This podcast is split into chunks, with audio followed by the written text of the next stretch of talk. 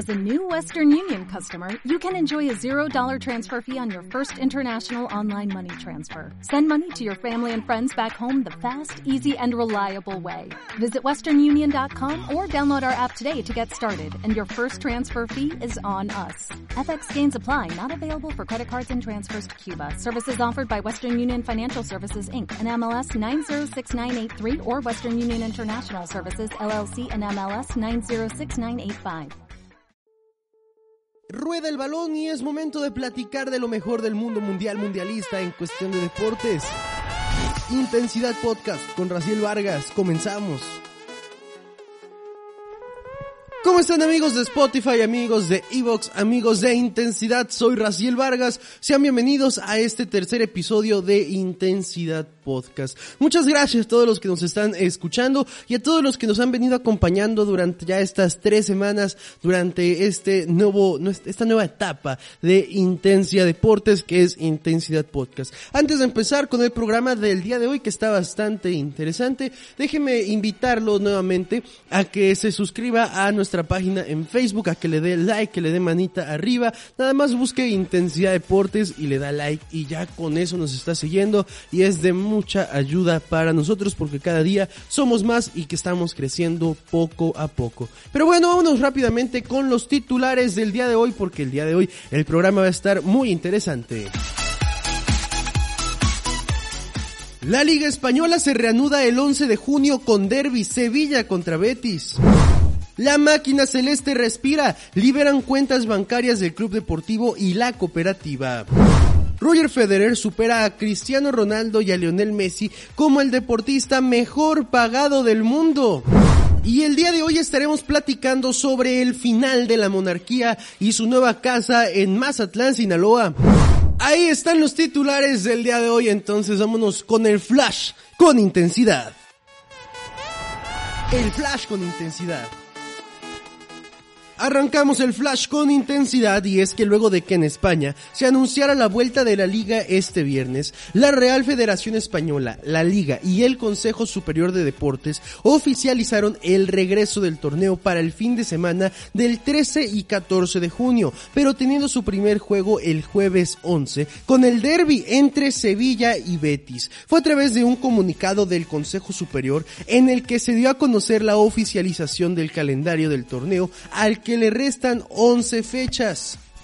Continuamos en el flash con intensidad y es que la máquina celeste de la Cruz Azul no tendría problemas para realizar los pagos de nómina a los empleados de la cooperativa eh, la Cruz Azul, así como a los miembros del Club Deportivo Cruz Azul, pues después de que la UIF informara que sus cuentas bancarias habían sido descongeladas, la unidad de inteligencia financiera de la Secretaría de Hacienda mantiene congeladas las cuentas de Guillermo Álvarez Cueva, su hermano José Alfredo y su cuñado Víctor Garcés directivos de Cruz Azul acusados de lavado de dinero y delincuencia organizada. Para cerrar con el flash con intensidad, el tenista suizo Roger Federer encabezó la lista de los deportistas mejor pagados del mundo en el último año, con 106.3 millones de dólares de ingresos, según la lista anual que elabora la revista Forbes, publicada este viernes. A poca distancia de la superestrella del tenis se encuentran los futbolistas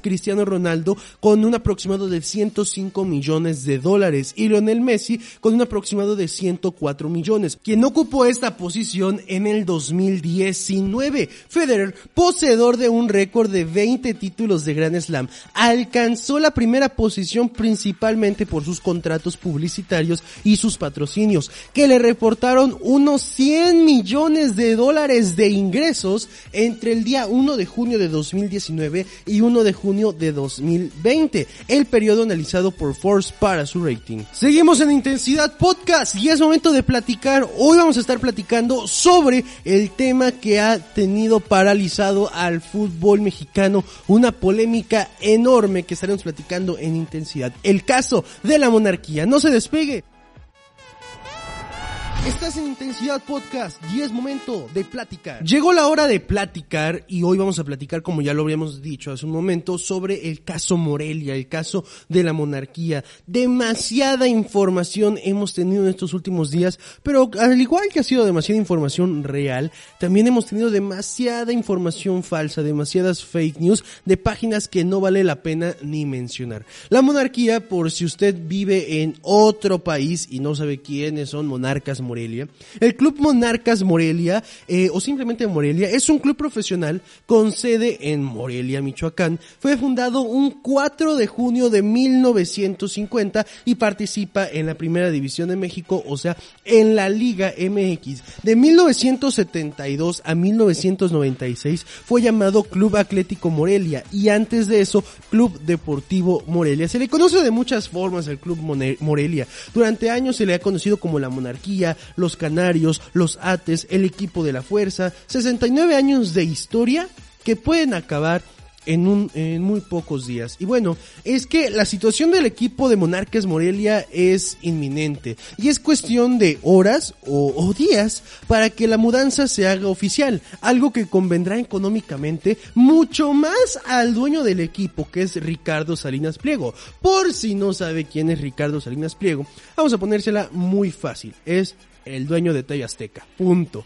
De acuerdo con una nota por parte del Sol de Morelia, el propietario del equipo de Michoacán habría chantajeado a anteriores gobiernos para que permanecieran en el estado. Ante los rumores de que Monarcas podría ser vendido, los gobiernos en turno negociaban con los directivos de Grupo Salinas para que no movieran el equipo de sede. Vamos a viajar un poco en el tiempo y es que en el 2009, durante el mandato de Leonel Godoy Rangel, dio a conocer públicamente que estaba siendo presionado por el ya antes mencionado Ricardo Salinas para acceder a un convenio económico más alto a favor del club.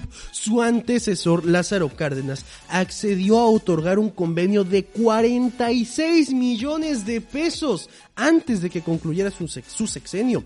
Con la administración de Silvano Orioles, el convenio en un inicio era de una cifra cercana a los 85 millones de pesos, pero posteriormente descendió en los últimos años a 60 y 40 millones de pesos respectivamente. Según fuentes nacionales, el gobierno de Sinaloa que encabeza Quirino Ordaz Coppel ofreció a Grupo Salinas un apoyo anual que supera los 90 millones de pesos, una cifra récord, una cifra que no se había visto en mucho, pero mucho tiempo en la Liga MX y bueno, eh, y más en un equipo como Monarcas Morelia. Por eso se ha dicho demasiado sobre el conjunto que puede viajar a Mazatlán a jugar la próxima temporada. Y bueno, es que la salida del equipo de Monarcas Morelia y su cambio a la ciudad de Mazatlán representará un golpe económico hasta de 4.500 millones de pesos anuales en diversas actividades que indirectamente están relacionadas con el fútbol en la capital michoacana, estima el coordinador de proyectos estratégicos del Colegio de Economistas de Michoacán. Dejemos a un lado lo económico. Vámonos más a lo histórico. Estamos hablando de un club que la realidad es un club histórico en la Liga MX como lo es el equipo de Monarcas Morelia. Un equipo que durante estos últimos días se ha venido desmantelando de una forma impresionante. Primero fue su director técnico, el cual dijo que ya no iba a estar más al frente de la institución. Después fue su director deportivo y por el momento es lo único que se sabe. Morelia por el momento sigue jugando la I-Liga MX, el torneo virtual pero no sabemos qué vaya a pasar. De que se va a ir a Mazatlán, Sinaloa, se va a ir, ya tiene el estadio, ya tiene todo listo para irse a la ciudad de Mazatlán. Lo que aún no se sabe es cómo se va a llamar, porque ya desmintieron ya salieron a decir que el equipo no van a ser los delfines de Mazatlán, como se venía manejando durante los últimos días o las últimas semanas. Ya dijeron que el equipo va a ser Mazatlán FC. Pero bueno, del, del dicho al hecho, como se dice, pues solamente tendremos que esperar a que el conjunto michoacano oficialice esto. Ahora veámoslo de otro punto. Hace un año, el equipo de Lobos WAP le pasó algo parecido pero en este caso Lobos WAP ya no pertenecía a la universidad, ya no pertenecía a la Benemérita de Puebla. En este caso Lobos WAP Dejó de pertenecer al equipo y solo mantendría, solo mantenía el nombre de WAP eh, en su en su logotipo, el conjunto de Lobos WAP. Se va a Juárez, ya conocemos, lo platicábamos la semana pasada, que está la demanda todavía por parte de la, de la universidad para recuperar el equipo y que el equipo pueda volver a la primera división de la Liga Mexicana. Y hace un año Nadie, la realidad es que nadie o muy pocas personas o solamente los aficionados de los licántropos eh, alzaron la voz por el equipo de su universidad. La realidad es que no le dieron importancia. Hoy, un año después, que estamos viviendo la misma situación, Monarcas Morelia, ¡pum! Todo el mundo, bueno, no todo el mundo, todo el país está hablando sobre el caso Morelia. Lo compartí en mis redes sociales. Me pueden seguir en Twitter como Raciel-BR. Vamos a platicar un poco sobre el palmarés eh, del conjunto de, de, de Morelia, sobre el conjunto de la monarquía.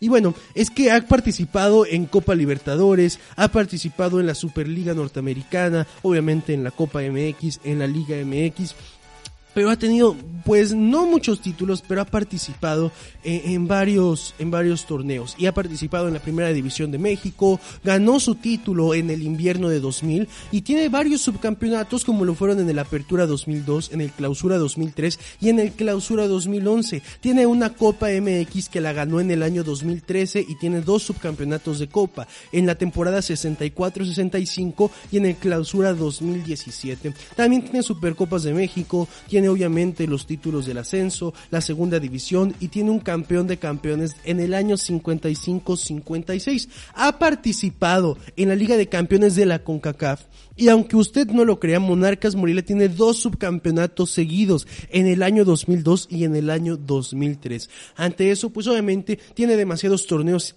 internacionales, la Superliga Norteamericana, la Copa Coliseo, Copa Jalisco, Copa el Mexicano, Copa Caliente, copas que se han ido eh, incorporando, copas que han sido invitados equipos de, de México y pues que han aceptado la invitación. Pero eso es Monarcas Morelia, un equipo histórico de nuestro balompié mexicano y que va a desaparecer inminentemente, va a desaparecer, dejará de existir el conjunto de monarcas Morelia, dejará de existir la monarquía con el nombre de Mazatlán FC. Soy Raciel Vargas, me dio mucho gusto verlos, me dio mucho gusto que estuvieran el día de hoy aquí en otro programa más de Intensidad Podcast. Le damos la invitación para que el día de mañana, el día domingo, no se pierda eh, Intensidad Estelar en punto de las 8 de la noche. Los días lunes no se pierdan los apuntes de Raciel, que ya casi empieza la segunda temporada. Y los días viernes no se pierda Intensidad Gaming. Soy Raciel Vargas, me dio mucho gusto que estuviera con nosotros otro programa más de Intensidad Podcast. ¿Qué muy buen día. Chau, chau. Ya estás bien informado y nos vemos la próxima semana en Intensidad Podcast con Raciel Vargas.